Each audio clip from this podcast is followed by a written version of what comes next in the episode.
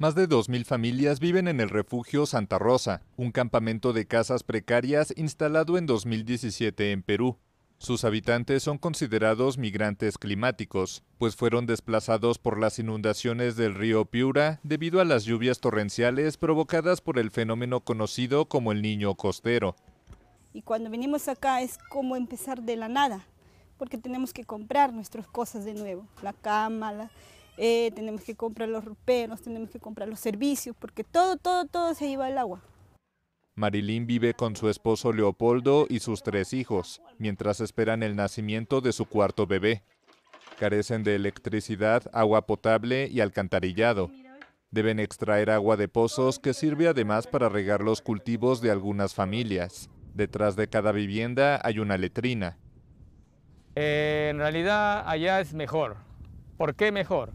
Porque ya teníamos todas las condiciones, todas las condiciones como el servicio básico, teníamos una escuela cercana, teníamos una salud cercana, teníamos ahí nuestro, nuestro cultivo cercano, teníamos todo, digamos, a la mano. Y en cambio aquí donde estamos ahorita, pues ya tenemos eh, más de cuatro años y seguimos pues eh, a la intemperie, ¿no? En el campamento no hay centro de salud. La única construcción sólida es un pequeño jardín infantil que cerró por la pandemia, al igual que una improvisada escuela. Los niños no tienen clases desde marzo de 2020.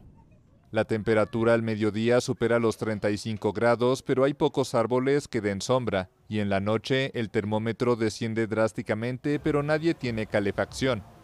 Para cocinar todas las familias usan leña y emplean paneles solares o baterías de autos para iluminar sus casas de noche. Aquí dormimos este, cerca de cuatro personas. Eh, como le digo, está hecho de triple y, y, aquí es donde siempre dormimos, ¿no? Bueno, es arena, es arena, este, hay piedras, a veces podemos encontrar animales por aquí, que, bueno, siempre tenemos cuidado porque siempre hay un peligro, ¿no? Puede ver un alacrán, una serpiente, ¿no? El número de desplazados internos por causas climáticas en Perú va en aumento. El niño costero se produce por el calentamiento del mar debido a los vientos cálidos que llegan del centro del continente americano. Como resultado, el fenómeno causa lluvias e inundaciones más fuertes y frecuentes. Podríamos pensar que el 10% de la población del Perú estaría siendo afectada de manera directa o indirecta por el cambio climático. Recuerde que los agricultores, al no tener fuentes de agua, pues obviamente tendrán que buscar alternativas para poder subsistir. La Organización Internacional para las Migraciones estima que 300.000 personas fueron desplazadas en 2017 por las lluvias torrenciales y advierte que esta cifra podría aumentar en el futuro cercano debido al cambio climático.